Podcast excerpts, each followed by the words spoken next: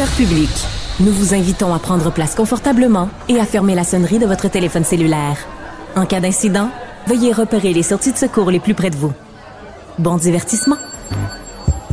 Un, deux, un, deux. OK, c'est bon, on peut y aller. Sophie Durocher. Elle met en scène les arts, la culture et la société. Une représentation pas comme les autres. Sophie Durocher. Bonjour tout le monde, j'espère que vous allez bien. Vous le savez si vous me lisez de temps en temps dans le Journal de Montréal, dans le Journal de Québec, euh, dans mes chroniques, je reviens souvent sur les anglophones euh, à Montréal, au Québec, qui se plaignent de façon indue euh, d'une certaine discrimination à leur égard, comme quoi c'est une minorité opprimée, alors que on le sait bien quand on regarde l'ensemble du pays, c'est la minorité la plus favorisée, la minorité linguistique, en tout cas la plus choyée, la plus chouchou, la plus financée, la plus euh, vraiment la moins opprimée à travers tout le pays. Bon, alors j'écris régulièrement là-dessus. J'écris quelques chroniques au début janvier à ce sujet-là dans le Journal de Montréal, le Journal de Québec, et je parlais d'anglophones qui se plaignaient. Bon, voilà. C'est beaucoup des articles dans la Gazette, mais là, j'avoue que le magazine McLean euh, a fait fort. Vraiment, ils ont fessé là, très, très, très, très fort parce que là, ils publient un témoignage à la première personne d'un monsieur qui dit, euh, et, le titre est quand même assez percutant, là, les étudiants anglophones ne sont pas bienvenus au Québec, donc je quitte. Mais quand on lit le témoignage de la personne, on se rend compte que c'est un franco-ontarien. Donc, il est parti, euh, ce franco-ontarien, il est parti d'un petit village en Ontario. Il est venu s'installer à Montréal, mais il a amené avec lui sa blonde, qui, elle, est une unilingue anglophone. Puis là, il dit, c'est épouvantable ce qu'on ce qu'on a vécu là depuis qu'on est arrivé au Québec, depuis qu'on est arrivé à Montréal, on nous fait sentir constamment qu'on n'est pas bienvenu ici. Euh, moi, quand je parle français aux, euh, aux, gens, les gens me répondent en anglais parce qu'ils reconnaissent que j'ai un accent. Lui, il trouve ça épouvantable de se faire répondre en anglais euh, parce que les gens notent que c'est plus un anglophone. Sa blonde n'arrive pas à se faire servir euh, en anglais. Il trouve ça épouvantable, fait qu'il dit moi je m'en vais, je finis là, j'ai commencé une première année d'études, je pars, je m'en vais retourne en Ontario. Mais j'ai, je trouve ça quand même assez particulier qu'un francophone, écoutez, en plus, le gars, il s'appelle Joël Louis XVI. du nom quand même d'un roi de France. Alors, on a quelqu'un qui s'appelle Joël Louis XVI, qui est un franco-ontarien, puis Dieu sait que les communautés francophones en Ontario sont maltraitées, sont opprimées, ont aucun droit, ont aucune ressource financière. C'est vraiment une minorité maltraitée. Donc lui, il passe de francophone en Ontario, il s'en vient au Québec et il dit qu'au Québec, les anglophones sont maltraités puis qu'ils préfèrent retourner en Ontario. C'est le monde à l'envers. Vraiment, des fois, euh, on lit des choses en ce moment qui sont absolument euh, ahurissantes. Les rencontres de l'art. Lieu de rencontre où les idées se bousculent. Où la libre expression et la confrontation d'opinions secouent les conventions. Des rencontres où la discussion procure des solutions. Des rencontres où la diversité de positions enrichit la compréhension. Les rencontres contre de l'art. Alors, Jean-François Barry, euh, tu as le même coup de cœur que moi. On capote tous les deux sur la série Léo de Fabien Cloutier. Euh, c'est un, un, succès absolument fabuleux. On se délecte de cette série-là. Qu'est-ce que tu aimes, toi, dans cette série? Ben, plein de choses, là, mais on, on se délecte, puis en même temps, euh, je te dirais, là, on les savoure parce que c'est la dernière saison. Eh oui. il, a, annulé que c'était la fin de. Il a annoncé, pardon, que c'était la fin de, de Léo. Donc, on, les regarde au compte-goutte. On dirait qu'on laisse euh, durer le plaisir. Qu'est-ce que j'aime? J'aime plein de choses. J'aime la franchise des personnages. Euh, c'est jouer gros, puis en même temps, c'est fin. Ouais, je comprends ce que tu veux comme, dire. Comme série. Tu sais, des fois, tu fais, bah, mon Dieu, c'est un gros cartoon. Ouais, c'est un gros cartoon, mais il aborde quand même mm. des sujets délicats. Les personnages sont attachants, ils ont évolué à travers euh, les années. Et moi, je pense que ce qui fait partie du succès de cette, de cette série-là, c'est qu'on va aborder une couche de la société du Québec qu'on retrouve pas tant que ça à la télévision. Euh, tu sais, souvent, là, tu regardes les séries, les gens, ils ont tous des condos, des lofts, des belles cuisines avec des comptoirs en granit. Euh, Tellement. ça a des Tesla dans le cours, ça va faire l'épicerie à pied. Disproportionné par rapport à leurs revenus. Des fois, tu as des personnages, Ben. tu regardes le métier qu'ils font, puis tu te dis, OK, toi, tu fais ce métier-là, tu as cet appartement-là. Aïe, aïe, comment tu fais, là? C'est comme. euh, mais je c'est fais- logique. oui, j'ouvre une parenthèse, euh, comme le personnage de Carrie dans Sex and the City. Tu sais, elle, elle est journaliste pigiste, puis un espèce de condo hallucinant à New Mais York. je, comp- Je ferme je la comprends que le parenthèse. réalisateur puis le directeur photo qui rentre Ben oui, dans le trouve que c'est plus ah, la mignon. lumière qui va rentrer là, puis là c'est tout blanc puis épuré, Ah, puis ouais. c'est fantastique. Mais ce que je veux dire, c'est que il faut représenter Ouais. à la télé les gens de partout à travers le Québec. C'est fait dans les hauts, c'est fait dans Prière de ne pas envoyer, euh, Prière de ne pas envoyer de fleurs. Euh, voyons euh, l'émission de François Morancy, euh, discussion avec mes parents. Discussion avec mes parents, Euh, oui, j'adore aussi. Qui, qui gagne jamais rien aux Gémeaux, mais Et je comprends pas pourquoi. C'est tellement fabuleux. public, oui, tu sais. oui, c'est ça. que, bon, mais ça prouve une chose. Ça prouve que les gens Aiment en ça. région, ils en écoutent de la télé. Ils en écoutent beaucoup. Ils aiment ça se voir. Ça prouve que. Puis là, moi, je je dis pas région de façon péjorative. Je viens Ben de la non, venant de toi, je le sais. Je viens de Ben venant de moi, moi non plus. Oui. Et, euh, et l'autre affaire, c'est que même si je suis rendu en ville, parce que j'ai beau être en banlieue, mon père dit encore Ouais, mais t'es en ville, là, toi, là, tu sais. Es-tu sérieux? Ah, ça, c'est Ma- charmant, ça. Ton père te dit ça. Ben, ma mère, elle ose pas venir chez nous tout seule parce qu'elle fait ah, d'un coup, je me trompe, je me retrouve à Montréal. Je dis, man, D'un 20 coup, je me trompe, je me Je suis à retrouve. à- 20 On salue ta maman, hein. On salue madame. Et c'est pas madame Barry, évidemment. Madame Guévin, Madame Guévin, Madame on, Barry, on- peu importe. salue, on salue non non c'est important son nom de jeune fille Ah, on salue Madame Guévin mais euh, c'est drôle elle, Montréal c'est c'est Belzébuth là c'est comme à peur de à peur Ben, de elle la a peur ville de se tromper dans le chemin, se retrouver dans le tunnel, bing bang, elle est Ouais. à la place Versailles, puis là, elle sait plus comment s'en revenir. Tu sais, je veux dire. c'est mais charmant bon, mais tout ça pour dire que même si on n'est plus là, même Ouais. si je suis plus à Masquinongé, même si. euh, je, je connais mes oncles, mes tantes, je connais ce- ce- ces personnages-là qu'on retrouve Oui. dans les hauts, puis c'est important de les, de les montrer en télé. Puis des fois, je trouve qu'on fait de la télé pour euh, pour nous, pour les gens qu'on rencontre quand on va s'asseoir, euh, peu importe la, la tour à bureau où est-ce qu'on va ouais. s'asseoir, peu importe le poste, là, là on va pitcher nos affaires.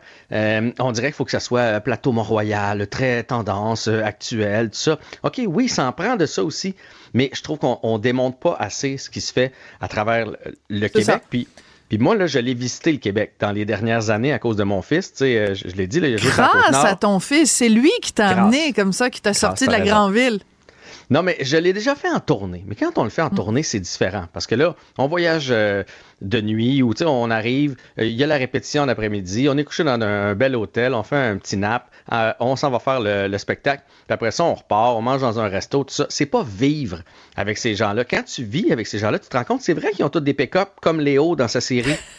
mais c'est parce que là-bas, de la neige, il y en a. Ah Ils ont des motoneiges à traîner, ils ont des quatre roues à traîner, ils ont un camp de chasse. ont- c'est ça c'est pas dire, pour faire vroom vroom là que pas- C'est ça, c'est parce que t'en as besoin. Mais moi, ce que j'aime aussi, c'est que Fabien Cloutier, il a pas fait cette série-là pour dire, euh, je vais vous montrer comment c'est. C'est un amour sincère, puis c'est, c'est, c'est- les histoires se tiennent, puis les personnages sont absolument euh, hilarants. Mais c'est vrai que c'est important que la télé ne soit pas montréalo-centriste, qu'elle ne soit pas euh, quartier centriste, qu'elle soit pas euh, qu'on représente. Tu sais, on parle beaucoup de diversité, la, la diversité ethnique, la diversité de genre, la diversité de toutes sortes d'affaires. Puis les gens disent la représentativité, c'est important, la représentation, c'est important quand on regarde la télé, qu'on se reconnaisse dans la télé. Ben ça s'applique aussi quand tu habites à Chibougamau, euh, euh, ou quand tu habites à, euh, je sais pas moi, Saint- Saint-Lin-des-Laurentides. Mais tu veux te retrouver dans ta télé, tu veux voir des personnages qui te ressemblent, tu veux reconnaître un peu que hey, ça c'est mon beau-frère tout craché. Ah ça, ça c'est ma belle-sœur ou peu importe. Tu, veux tu veux voir ces gens-là. D'ailleurs, on a sorti un extrait Ah oui. du premier épisode de cette année parce que il a décidé justement Fa- Fabien Cloutier de- d'en parler dans le fond de cette différence là entre Montréal et les régions. on Il doit s'en venir euh, mener la fille d'un- d'un- d'un- d'une amie ici à Montréal. Puis là, les gens de son verger capotent. Ils font comme, mais tu reviendras jamais C'est de là. C'est Montréal. Écoutez bien ça. Hey, tu vas voir, je t'ai trouvé une belle petite table. Là. Fin. Hey, hey, hey. Tu sais que.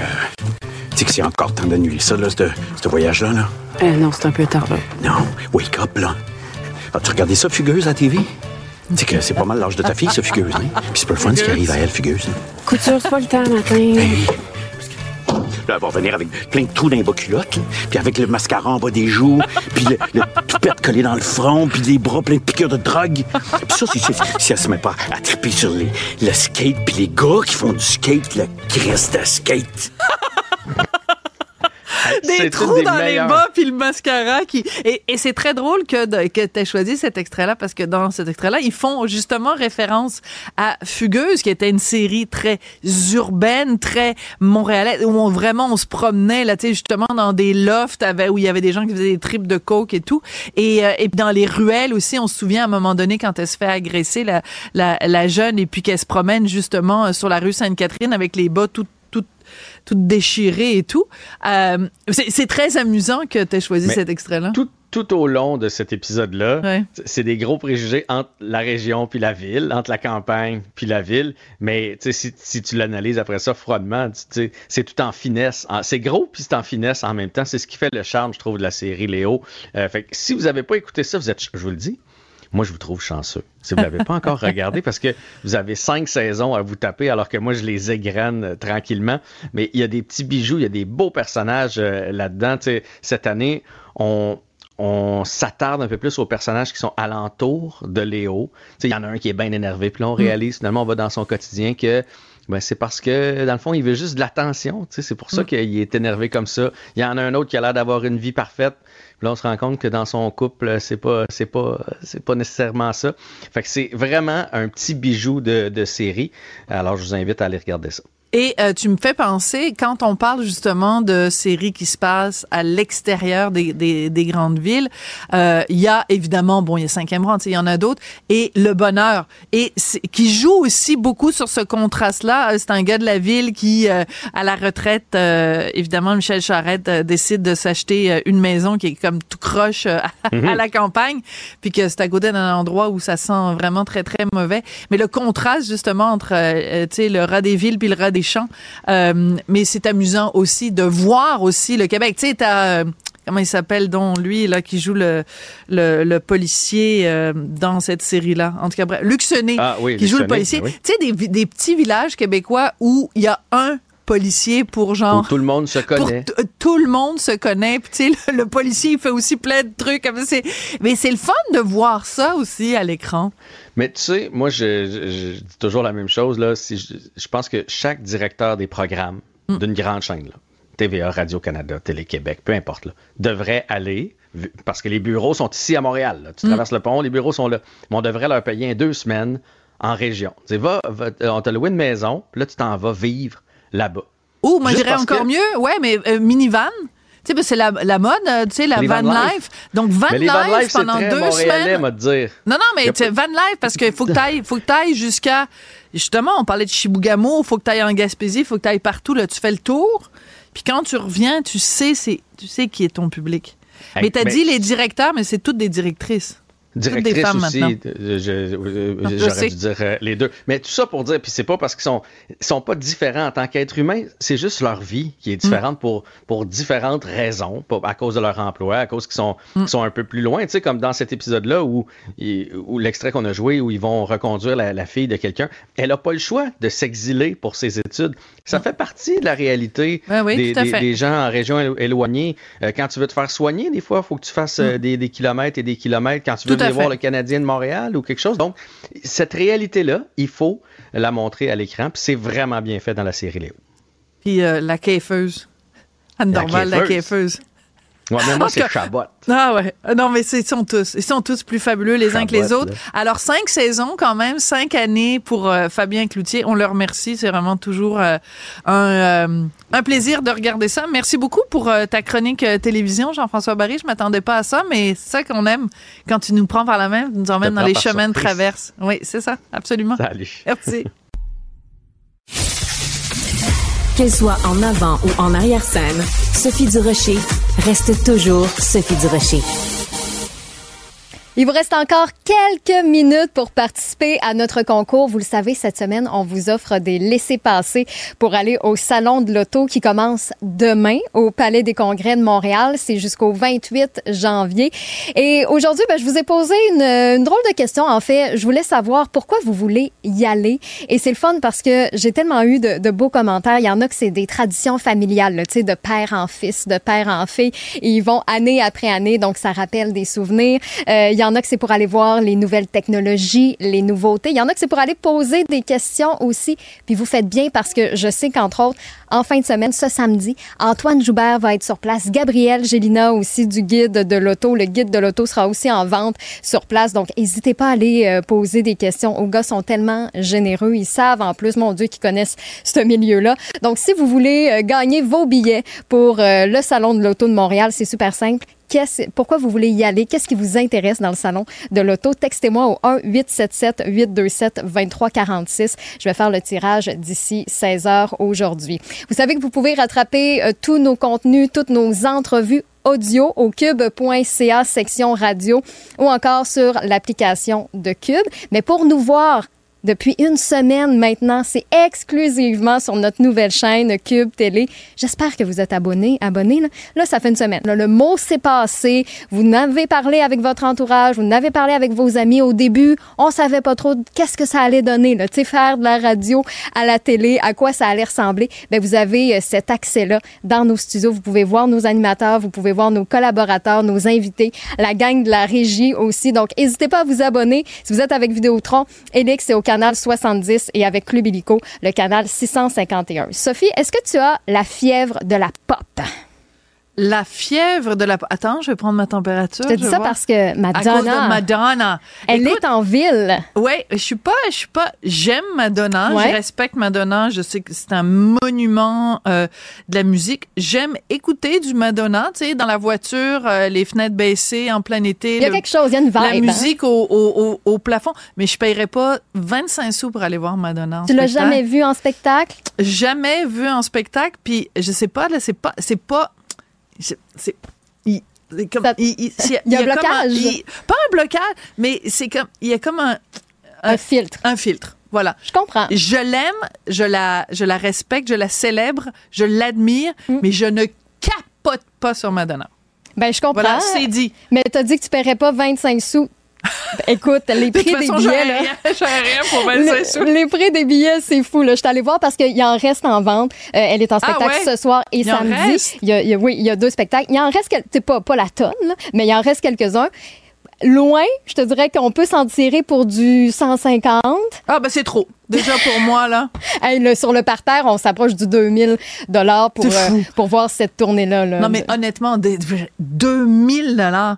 Moi, je hein? pense toujours en billets d'avion pour aller en France parce qu'il y a une grande partie de ma famille qui est là-bas. Et c'est 2000 dollars, c'est deux billets d'avion aller-retour, là. C'est sûr, ça dépend comment on, on- on calcule. Je lisais par contre ce matin euh, dans le journal Mike Gauthier qui, qui a donné Ouais. une entrevue et qui dit ça se pourrait que ce soit la dernière tournée de Madonna au Québec. Donc, tu sais, pour Ouais. ceux qui sont vraiment fans, peut-être que là, on va trouver que le, le 2000 Oh, dollars. Le dernière coup. tournée. Ça va faire comme Charles Aznavour puis Dominique Michel. Dominique Michel, elle disait c'est mon dernier bye-bye. Puis Charles Aznavour, il disait c'est ma dernière tournée, c'est mon dernier spectacle. Puis je suis allée le voir la dernière fois, je pense qu'il y avait, il y avait 102 ans la Ça revient dernière fois. toujours. Ben mais oui, mais ben Mike, il pense que, tu sais, elle pourrait faire, en fait, des mini-résidences. là. Tu sais, il y en Ouais. a, des fois, ils vont s'installer une semaine à New York, une semaine à Londres, une semaine à, à Los Angeles. Puis que là, ça va être plus les fans qui vont se déplacer. Ouais, comme Céline à Las euh, Vegas. Oui, un petit peu euh, cette formule-là. Mais j'ai quelques chiffres si jamais ça Ah t'intéresse. oui, vas-y. Madonna, c'est 80 tonnes d'équipement. C'est euh, 25, 25 employés juste pour les costumes. Ah, juste Mais pour c'est- les c'est costumes? c'est- c'est une équipe de plus de 200 personnes. Mais Ouais, oui, juste pour, pour les costumes, ouais. c'est 25. Elle se promène avec trois gyms mobiles Trois gyms mobiles? Pour s'entraîner. J'imagine que l'entraîneur vient avec aussi. Là. Ben, j'ai- à ce prix-là. Et huit humidificateurs dans la loge seulement Oui, mais ça, c'est normal. Pour les voix, là. pour les, les, les cordes vocales. Ouais, ouais. Ben, D'autant plus qu'elle fait hyper atta- attention à sa santé. Tu sais, on se souvient l'été passé, elle avait eu cette infection bactérienne. Euh, Non, on s'en souvient pas parce qu'on suit pas ça si près que ça. Mais, mais oui, toi, tu t'en souviens, c'est parfait. mais c'est parce qu'elle avait dû reporter ses, Ah, ses- ses dates parce que ses dates à Montréal, c'était au mois d'août. C'est vrai, tu as on a entièrement reporté raison.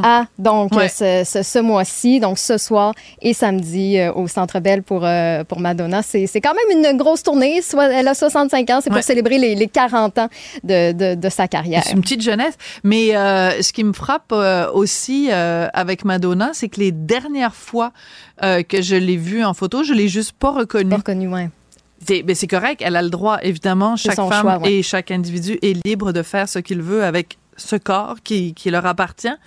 C'est juste que, honnêtement, sans rigoler, tu sais, c'est comme Meg Ryan où il y en a une coupe comme ça, là, tu vois une photo, puis ça te prend un petit moment, tu dis, ça ressemble à quelqu'un que je connais, mais je suis pas sûre que ce soit elle. Je vais double vérifier. Alors que nous, nous, hein, toi et moi, les gens nous reconnaissent tout le temps. Merci beaucoup, Stéphanie. Ça fait plaisir, Sophie. Merci. Elle est parfois dramatique, d'autres fois satirique. Mais chose certaine, elle ne joue jamais la comédie. Comédie. Sophie Durocher. On a appris aujourd'hui avec euh, beaucoup de tristesse, euh, bien sûr, euh, le décès du chanteur, animateur Serge Laprade, qui a vraiment marqué, et c'est important de le mentionner, toute une génération de Québécois puisque sa carrière a commencé dans les années 60 et qu'elle a continué euh, jusqu'à jusqu'à ces dernières euh, jusqu'à ces dernières heures et euh, on va en parler avec Éric Rémy qui est journaliste pigiste au magazine La Semaine et avec Mario Lirette qui est un ex-animateur de radio. Bonjour bonjour Éric, je te vois à l'écran et Mario se joint à nous au téléphone. Bonjour à vous deux. Bonjour, Sophie, bonjour Eric, ou devrais-je dire euh, hola, como está usted? Bien sûr, Mario, toujours un petit mot, euh, un petit mot bien placé. On reconnaît bien l'animateur en toi. Euh, je commencerai par vous demander euh, à tous les deux si vous deviez choisir un mot, un terme pour vraiment résumer la personnalité, pas la carrière, mais la personnalité de Serge Laprade. Ce serait quoi? Je vais commencer avec toi, Eric. Excellent. Et toi, Mario, tu utiliserais quoi comme terme pour euh, sa personnalité? Je dirais l'élégance. Ah, c'est bien. les deux, euh, les deux se, rejoignent parce que quand tu parles d'élégance, Mario, c'est pas juste une élégance vestimentaire, c'est une élégance de pensée, une élégance de comportement. Euh, je pense que les, les, deux, vous vous rejoignez là-dessus, hein, Mario et Eric? Moi, je dirais que je, je, je mettrais Serge Laprade dans la catégorie des grands hommes, à savoir tout à côté de Michel Louvain, qui sont deux artistes reconnus, reconnus, reconnaissables et presque, on dirait, immortels aujourd'hui, qui ont créé un genre, qui ont vécu de leur art, qui ont été aimés, adulés et qui ont tenu le coup jusqu'à la fin, debout, avec élégance. J'admire beaucoup la carrière et les carrières de Michel et ou de Serge. Ouais, tu es d'accord avec ça, Eric? Oui, puis j'ajouterais euh, le respect de leur public. Michel Louvain et euh, Serge Laprade sont des, des étaient des maîtres, je n'aime pas tellement parler au, passé, là, mais étaient des maîtres de, de cette, de cette technique-là. C'est des gens qui avaient beaucoup de respect pour leur public. Et d'ailleurs, c'est pour ça que pendant toutes ces années, ils n'ont pas euh, dévoilé la nature de leur relation euh, personnelle. Ouais. Alors justement, tu en parles de ce de cet aspect-là de leur vie privée qu'ils avaient choisi de garder privée. On sait que euh, évidemment Serge Laprade pardon s'est marié au mois d'octobre 2023 avec son amoureux. Écoute, depuis des décennies qu'ils étaient ensemble et qu'ils s'aimaient d'un amour fou. Et j'avais fait une entrevue avec Serge Laprade tout de suite après son mariage.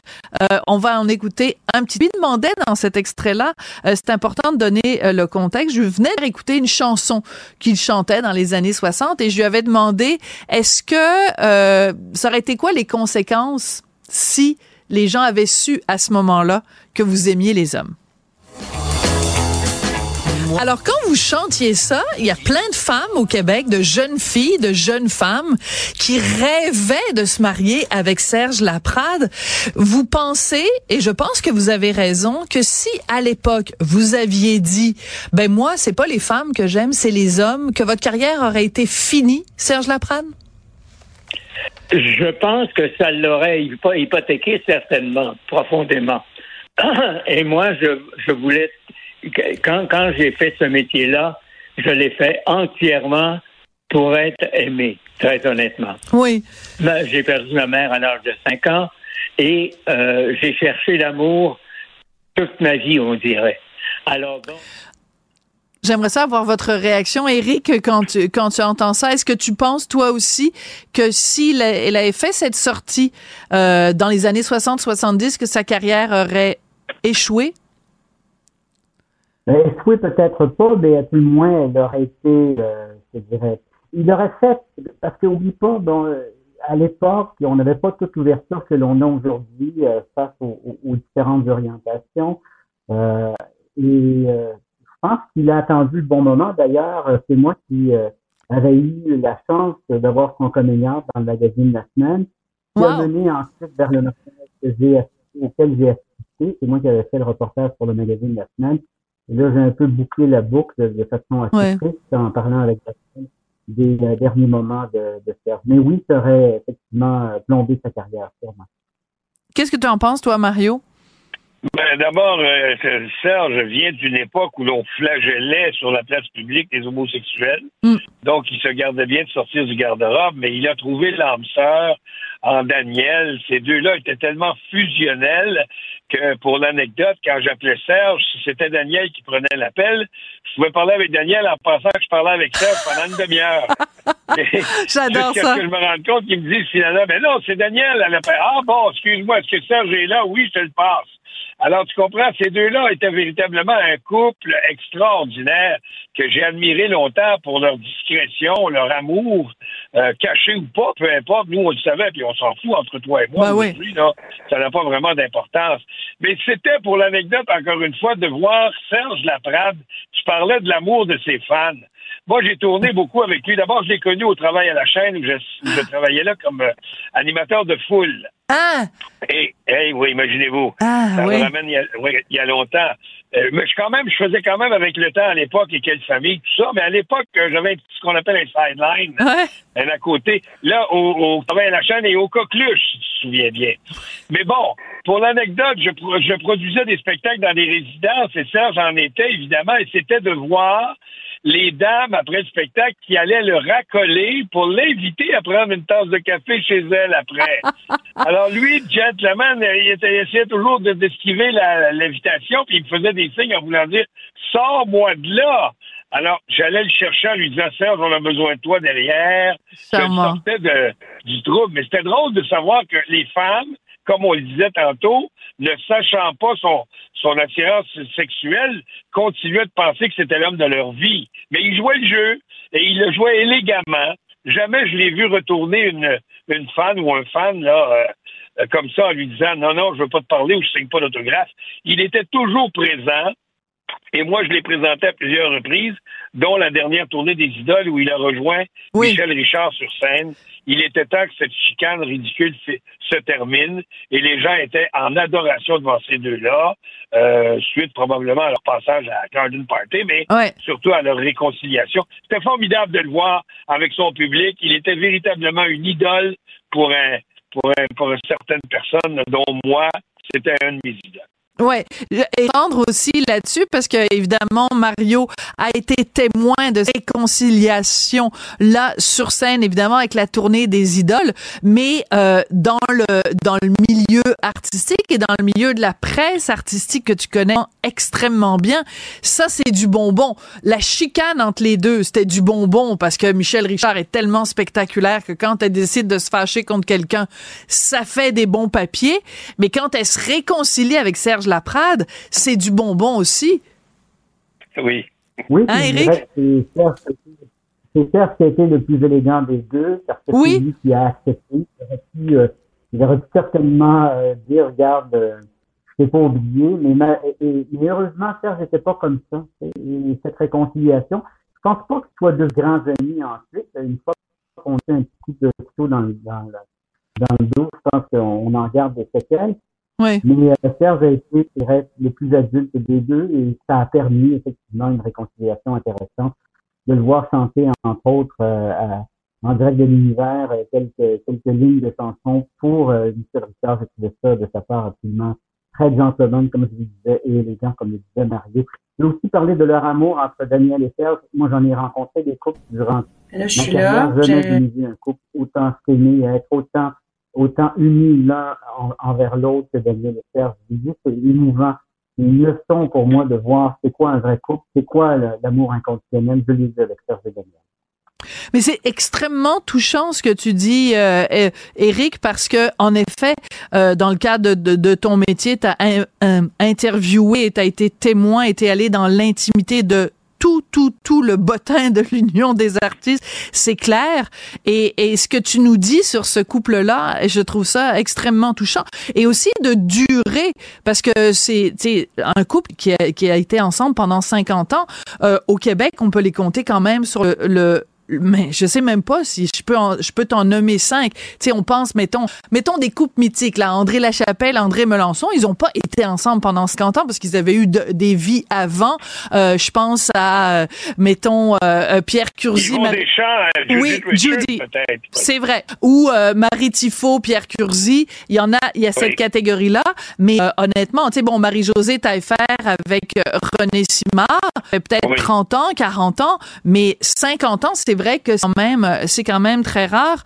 Euh, quand euh, on, assiste comme ça au départ de, grands noms au, cours des dernières années, Pierre Marcotte, euh, Michel Louvain, Serge Laprade, c'est la fin d'une certaine époque.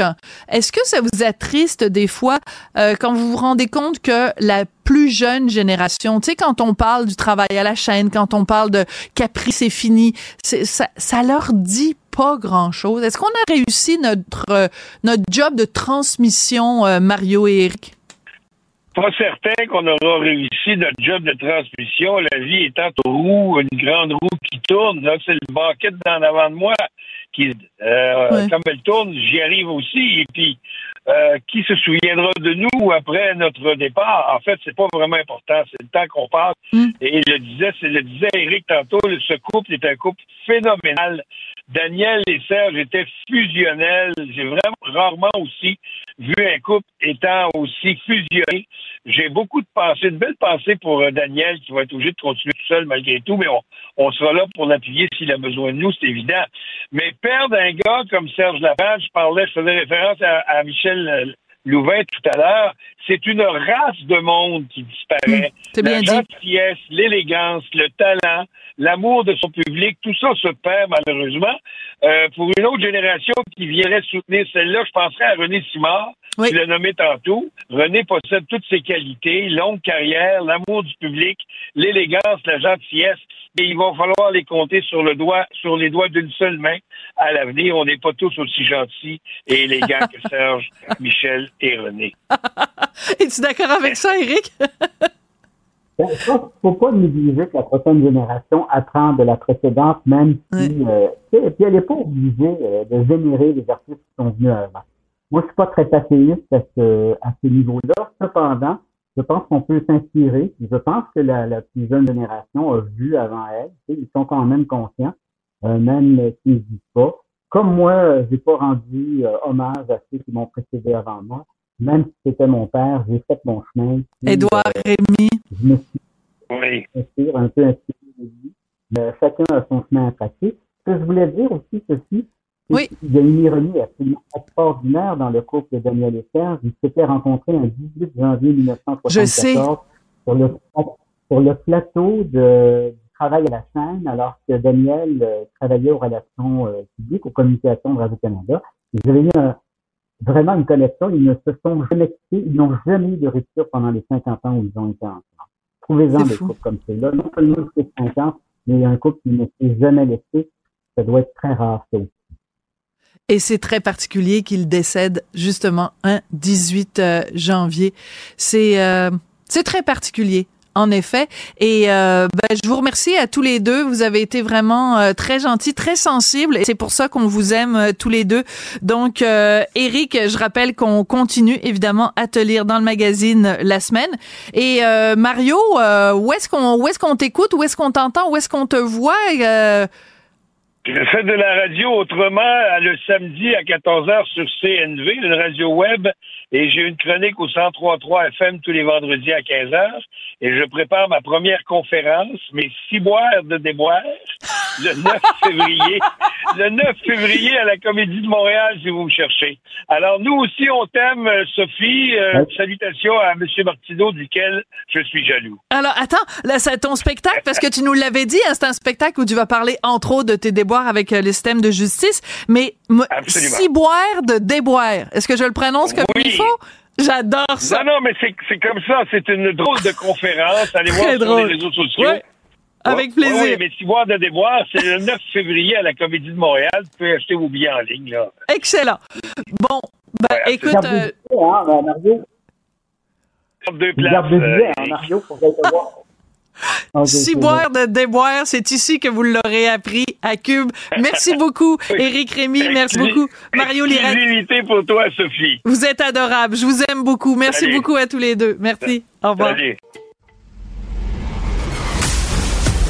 Elle se déplace du côté court au côté jardin pour couvrir tous les angles de la nouvelle. nouvelle. Pour savoir et comprendre, Sophie Durocher. Alors ça, c'est un segment absolument fascinant. Est-ce que vous connaissez la commission de toponymie du Québec? C'est euh, dans cet organisme paragouvernemental qu'on décide euh, des noms des villes, des villages, des lieux dits à travers euh, la province. Et là, il lance un concours euh, il y a 12 noms euh, de, de, de, lieux, donc de rues ou d'avenues euh, à travers la, la province.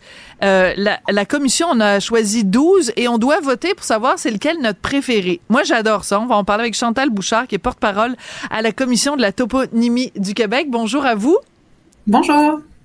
Euh, c'est drôle parce que quand euh, mon collègue, j'espère que je révèle rien de, mais quand mon collègue vous a appelé pour dire est-ce que vous viendriez nous en parler à la radio et à la télé, votre réaction ça a été ben on va réussir à, trouver sept minutes pour parler de ça. C'est un sujet que je trouve passionnant, Madame ben, Allons-y. Alors allons-y. Alors, je vais juste donner quelques-uns des lieux euh, sur lesquels on est appelé à, à voter parce que c'est rempli de poésie. Par exemple, savez-vous qu'à Saint-Pierre de l'île d'Orléans, il y a un sentier d'un flâneur? Ça s'appelle comme ça. Il y a quelqu'un qui habite 22 sentiers d'un flâneur. Savez-vous que euh, sur la côte nord, il y a le lac du Rédillon? Et savez-vous qu'à lac Picoba, qui est près de, donc dans la région de la capitale nationale, il y a la Venise des castors? Alors, pourquoi ce concours? Euh, Madame, euh, Madame, Madame, Madame Bouchard. Bouchard. Euh, ben justement, c'est qu'on a tellement des beaux toponymes au Québec. On voulait les faire connaître, on voulait les mettre en valeur. Euh, donc, c'est l'idée du concours. Comme ça, ça implique vraiment les, les, Québécois pour qu'ils puissent aller voter. Ils ont d'ailleurs jusqu'au 1er février pour ah. aller sur notre site Internet. Euh, pour aller voter. Et là, euh, donc comme ça, ils vont pouvoir connaître des toponymes, parfois qui sont près de chez eux, euh, et ou sinon c'est partout au Québec. Et la deuxième raison aussi, c'est pour inspirer euh, les euh, ceux qui nomment justement ces endroits-là pour pour les années suivantes, pour qu'ils trouvent eux aussi des noms originaux. Alors, comment ça fonctionne? Parce que vous, vous appelez ça un toponyme, donc le, le, le nom, l'appellation d'une rue ou d'un lieu, on appelle ça un toponyme. Comment ça fonctionne dans une société comme le Québec pour changer, par exemple, la toponymie d'un lieu ou d'une rue? Bon, euh, la toponymie au Québec, c'est une compétence qui est partagée entre la commission de toponymie euh, et les municipalités. Par exemple, euh, les rues, les boulevards, c'est de compétence municipale. D'accord. si par exemple une municipalité va ouvrir un nouveau quartier, elle doit nommer les rues. Euh, donc, euh, elles vont se réunir en comité de toponymie et puis vont euh, nommer ces, les, rues de ce quartier-là. Je comprends. et puis, par la suite, ils vont monter un dossier avec les raisons pour lesquelles elles, donnent ces noms-là, vont les soumettre à la commission de toponymie. Et puis, c'est avec différents critères, on va les officialiser. Donc, ça, c'est de compétences municipales. Pour ce qui est de compétences, de notre compétence, nous, on est responsable des lacs, euh, des montagnes, des rivières, des autoroutes. Donc, euh, encore une fois, c'est nous qui allons décider de, du nom de ces endroits-là. Euh, en tout en respectant là ce qui est déjà euh, si, par exemple si c'est un lac on va vérifier auparavant s'il y a déjà un nom usuel dans la communauté voilà pour aller officialiser un nom qui pourrait déjà être utilisé D'accord. Et c'est pour ça que quand quelqu'un décède, quand quelqu'un d'important, et qu'on dit, ben, il faudrait qu'il y ait une rue à son nom, il faudrait qu'il y ait une avenue à son nom. On pense, par exemple, aussi à des chicanes, comme par exemple au décès de René Lévesque. Il y a le boulevard René Lévesque, mais quand on arrive à Westmount, ça s'appelle encore Dorchester. J'aimerais le rappeler à tout le monde au Québec, hein, qu'on n'a pas oublié. En tout cas, moi, chaque fois que je m'en vais, puis que je vois Boulevard Dorchester, ça me fait la peine. Non, sérieusement, ça me fait de la peine. Alors, donc, je reviens à ce, à ce, ce concours-là. Donc, 12 toponymes coup de cœur retenus par euh, la commission.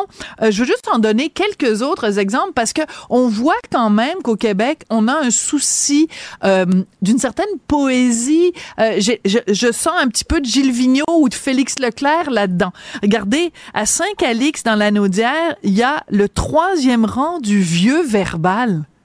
Le vieux, on a l'impression que c'est Fred Pellerin qui a nommé ça comme ça. Vous trouvez pas? Hein, c'est ça. C'est drôle que vous nommiez Félix Leclerc parce qu'il y en a un justement, c'est le Sentier d'un flâneur, c'est à l'île d'Orléans, que vous l'avez nommé tantôt. Ben oui. J'aurais dû penser. Ben c'est vraiment à cause des carnets de, de, du flâneur. Voilà. Alors euh, à Lac-Jacques-Cartier, il y a le verrou du malin quand même, ça, ça ressemble beaucoup plus à du euh, à du Fred Pellerin et euh, à Saint-Onésime Dixworth. Saint-Onésime Dixworth, on salue tous les gens de Saint-Onésime. Ça, c'est dans le Bas-Saint-Laurent. Il y a le parc du plus petit au plus grand. Ça, c'est plus passe-partout, ça, comme, euh, sais. Celui-là, c'est vraiment parce qu'il est fréquenté par tant des enfants que non. Personnes Oui, c'est pour ça qu'ils l'ont nommé comme ça. C'est pour vraiment montrer qu'il était fréquenté par toute la communauté. Alors, si on vote, on a, vous nous avez dit, jusqu'au 1er février pour voter comme citoyen québécois pour euh, vraiment le toponyme qui est notre toponyme coup de cœur. Une fois que vous allez avoir euh, colligé toutes les, tous les votes, en fait, on va faire quoi avec ça? On va désigner un lieu chouchou du Québec? Comment ça va ben, fonctionner? il va avoir un, les citoyens vont avoir euh, élu le toponyme coup de foudre du public. Euh, et puis, ben, c'est ça, il va remporter. C'est un peu, euh, ça devient un peu la fierté régionale. C'est pour ça qu'on on, on essaie de, de susciter l'engouement un peu régional, que, qu'une région se, se, mobilise pour euh, Bien sûr. toponyme de sa région. Euh, et puis la commission aussi euh, nomme un, toponyme coup de foudre. Donc il y a, ah. deux gagnants à chaque à chaque année. C'est la cinquième fois qu'on demande aux gens de voter. Mais je trouve ça absolument fabuleux. C'est la première fois, moi, que je suis au courant euh, qu'il y a ça. Mais je trouve ça fabuleux. Puis en plus, euh, euh, il y a des gens qui vont, vu que c'est près de la Saint-Valentin, il va y avoir aussi des gens qui vont pouvoir recevoir une carte cadeau échangeable dans une librairie. Donc, on n'est pas loin quand même quand on parle de, de poésie, quand on parle de l'amour des mots. Et ben, je vais juste en donner deux autres, parce que je trouve ça vraiment joli, il y a le chemin Rupicole à Potton, euh, en Estrie, donc près de, de Mansonville. Je trouve ça absolument euh, joli comme tout. Et à Rimouski, il y a le parc du flottage. Ben, célébrons la beauté de la langue française, célébrons l'imagination aussi des citoyens qui ont donné ces noms. Le parc du plus petit au plus grand. C'est vraiment joli. C'est des noms qui sont, c'est des noms choisis, euh, soit parce qu'ils sont, ils, vont, le, le, nom euh, va vraiment bien représenter l'endroit, le lien entre le nom et l'endroit va être très fort, ou même ça va être une, petite parcelle de, de du patrimoine ou de l'histoire locale, euh, ou ça va être un lieu tout simplement original. Donc, c'est, c'est, c'est pour, c'est les raisons pour lesquelles on est choisi. Ben écoutez, moi je trouve ça absolument charmant. C'est vraiment vraiment le genre d'histoire que j'adore. Alors courage tout le monde euh, à aller voter. Euh, Chantal Bouchard, je rappelle, porte-parole à la commission de la toponymie du Québec. Eh ben euh, comment je pourrais vous dire au revoir euh, Bon bon Rédillon, tiens. Bon! Rédillon, le lac, ben, lac Walker sur la côte nord. Bon Rédillon, madame. Merci. Au revoir. Sophie Durocher. Un savoureux mélange artistique de culture et d'information. Cybelle Olivier, journaliste à la recherche chez Cube Radio, et tu es avec nous tous les jeudis. Mhm. Et tu nous arrives toujours avec des sujets euh, absolument passionnants. Et la semaine dernière, tu nous avais parlé d'une dame dont j'avais jamais entendu parler. Et quand j'ai mis notre segment sur les médias sociaux, c'est rempli de gens qui m'ont chicané en disant comment ça vous aviez jamais entendu parler ben de ça? là. Alors tu vois, non non mais j'a- j'adore quand les gens me chicanent. T'as des défauts, gentiment, finalement. gentiment. Tu Non, ne mais- connais pas tout, Sophie, finalement. voilà. Non, mais c'est, aussi, c'était une façon, non pas de me faire des compliments à moi, mais au contraire de te faire des compliments à toi. Ben, je suis contente de Puisque tu combles les trous dans notre culture, si Bon, ben, j'aime savoir que je comble des trous, Sophie. Euh, ça me fait plaisir à entendre. Et surtout, je suis contente de savoir que je suis capable d'aller capter euh, leur attention. Oui. Surtout avec des choses qu'eux aussi ont vues puis sont peut-être dit, hey, qu'est-ce que c'est ça, cette histoire-là? En Ben, fait, on va appeler ton segment Qu'est-ce que c'est ça, cette affaire-là? Ben, ça fait longtemps que je pense à une espèce de segment, tu sais, saviez-vous que, ou qu'est-ce que c'est ça, ou en as-tu entendu parler? Tu sais, les Ouais. genres de trucs qui passent dans notre quotidien, puis on se dit, voyons, c'est quoi, comment ça on n'en entend pas parler? Ben, je pense qu'aujourd'hui, j'en ai un autre euh, pour toi. D'accord. Euh, donc, euh, le mercredi 17 janvier, euh, il y, a- il y avait une conférence. Euh, présentement, c'est le World Economic Forum. À Davos. À Davos, exactement. Donc, euh, il y a une conférence qui a eu de, c'était un, un panel, un, un panel qui était là, dont le directeur général de l'Organisation mondiale de la santé, Monsieur Tedros Adhanom Ghebreyesus. Je vais probablement dire Tadros ou euh, Être directeur général pour le fil de cette euh, chronique. Bref, il était un des invités pour parler euh, d'une, euh, en fait, pour une conférence qui s'appelle Préparation à la maladie X. Et là, mon fil d'actualité a été envahi. Préparation X. Tu sais, on connaît préparation H et là, c'est préparation Mais X. surtout, on parle d'un virus X, d'une maladie X. Et là, X. bien sûr, euh, oui, X, comme le réseau social. Là, bien sûr, nos réseaux s'envahissent de toutes sortes de choses parce qu'on se dit qu'on est en train de prévoir une nouvelle pandémie. Est-ce que c'est un virus qui est fabriqué? Je mets des guillemets pour ceux qui nous voient pas? Euh, bref, tout ça sort, mais surtout, il faut savoir de quoi il est question. Oui. Euh, bref, maladie X, déjà, c'est un terme qui existe depuis 2018 que l'OMS a inventé. Ce qu'on parle quand on parle de maladie X, c'est qu'on est en train, on est en train d'établir un scénario sur une potentielle maladie. On a souvent parlé des virus qu'on sait, on, on sait que les pandémies vont revenir, qu'il va Ouais. y en avoir d'autres, et potentiellement des bien plus dangereuses que la pandémie de COVID-19 qu'on a tous vécu. Alors, avec la maladie X, on se prépare, on prépare des scénarios pour se dire, quand il va y avoir une maladie qui va être 20, 20 fois plus mortelle que le COVID, qu'est-ce qu'on doit faire? Qu'est-ce que les États doivent faire? Là, je vous D'accord. L'ai dit, on en parle depuis 2018. Ça, ça veut dire qu'on en parle depuis avant la Bien COVID. sûr, mais Et bien sûr. On se rend compte que la réponse internationale n'a pas été à la hauteur de ces discussions-là. Absolument. Même ici au Québec, euh, Régent Hébert, euh, tu sais, à l'époque où il était ministre, fait, au Québec, il y a qui Ouais. dorment sur des tablettes plein de rapports de préparons-nous pour une pandémie. Et tout est détaillé de ce qu'on devait faire et on n'a rien fait de ce qui était prévu. Les masques, tout ça, là, tout ça a été prévu, on n'a rien fait. Bon, on est en train de redoubler d'efforts en, Ouais. en reprenant cette conférence-là, en disant là, on est très sérieux. Et lui, Monsieur Tedros, donc, parlait euh, dans la conférence en disant qu'est-ce qu'on doit faire au niveau donc mondial, en quoi il faut se préparer? Mais il faut avoir, euh, il faut avoir des plans, il faut avoir des plans de match pour savoir exactement comment on va réagir. Mais moi, je lis ça, je, je regarde qu'est-ce qu'il nous explique. Il nous parle de système d'alarme précoce. Il nous, il nous parle d'augmenter la capacité des hôpitaux. Euh, je veux dire, est-ce que On n'est ça pas prêt. sonne une petite cloche? Euh, Est-ce Ben, qu'on on en parle euh, huit fois par jour de ça, Ah oui. partout j- ici à l'échelle nationale et là à l'échelle internationale? Donc, tu sais, je me demande un peu à quoi ça va servir de faire donc tout ce plan-là. Oui, Bref, surtout, mais c'est important quand même. Et surtout, excuse-moi de dire euh, d'augmenter la capacité dans les hôpitaux. La dire. en, en- en ce moment même, on n'est pas capable même de faire face. Tu sais, les gens passent 16 heures euh, euh, aux urgences. euh, les, les, en tout cas, bon, bref. Puis pendant ce temps-là, on Ben, redit c'est des ça. médecins parce qu'ils mégenrent leurs patients. Mais bon, tout- bref. Aussi, bon, capsule Sophie. Ah non, mais c'est la madame partez-la pas écrinquée. sur les genres. Mais tout ça pour dire que pendant cette conférence, pour Oui. nous instruire sur ce qui pourrait arriver, on a parlé d'un traité qui est en train de se négocier depuis maintenant un an.